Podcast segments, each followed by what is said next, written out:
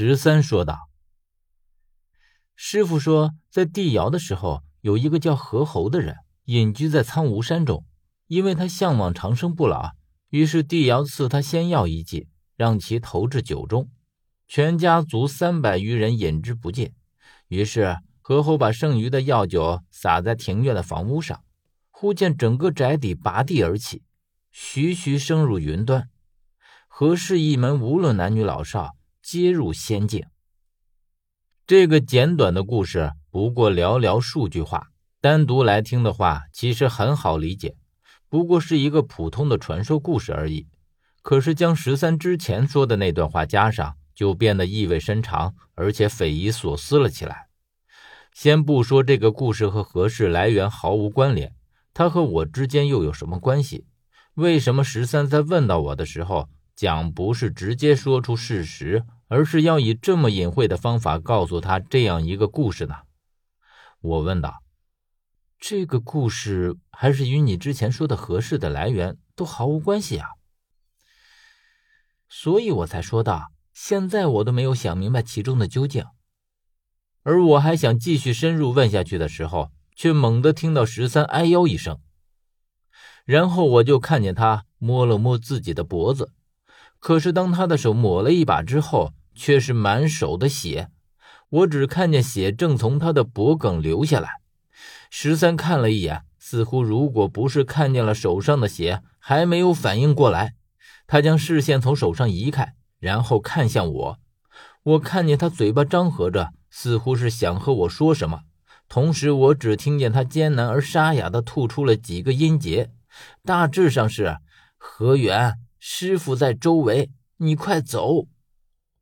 这话才刚刚说完，他就像失去了支撑的木偶一般，猛地朝地上倒了下去。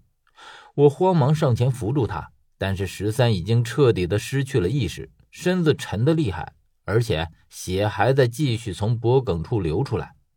我将他缓缓的放在地上，检查了他的颈动脉，发现他的脖颈处有一个非常细小的伤口。不知是怎么造成的，但是所有的血都是从这个伤口流出来的。我慌忙用衣袖将伤口摁住，同时拍打着十三的脸。可是十三显然是在一瞬间就陷入了昏迷之中，根本毫无反应。还好，因为伤口被摁住的缘故，不一会儿他脖颈上的血已经被止住了。只是在这个期间，我却闻到了一股异常的味道，似乎是混着十三的血发出来的。而且这味道有那么一丝熟悉，大约是过了一分钟左右的光景，我突然觉得眼前有些眩晕起来。本来扶着十三的身子便有些松软，只觉得大脑一阵阵的恍惚，而且全身一阵阵的无力。然后我看到眼前有一个模糊的影子在朝我缓缓走过来，我只能看清是一个人，可究竟是谁却看不清楚。而且我的视线已经越来越模糊，我只能感觉到他在我身前蹲了下来，我则趴在十三的身上，无力地看着这张根本看不清的脸，眼神毫无焦距。我只听见他用像隔音一样的声音和我说道：“何源，我还是小看你了，十三竟然对你知无不言，言无不尽。现在该是他离开的时候了。”我只觉得我整个人都在咆哮着说：“不行，不行！”可是我的嘴巴却一个字也说不出来。而且随着这种眩晕感的强烈，我终于陷入了黑暗之中。这次却不像是昏迷，而更像是被催眠了一样，因为我做了一个很长而且很荒诞的梦。我梦见了一口棺材，一口黑沉沉的棺材。就突兀的停放在一间空屋子里，而且就是正正的放在屋子的正中央。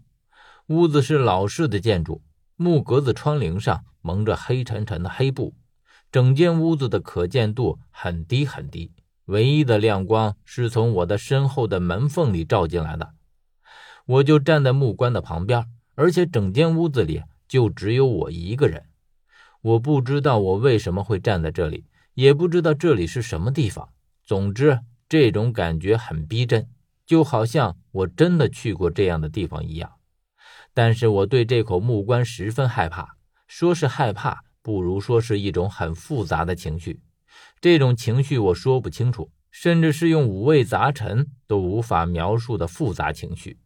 然后我看见这口棺材被缓缓推开，而里面是一片黑暗，什么也看不清。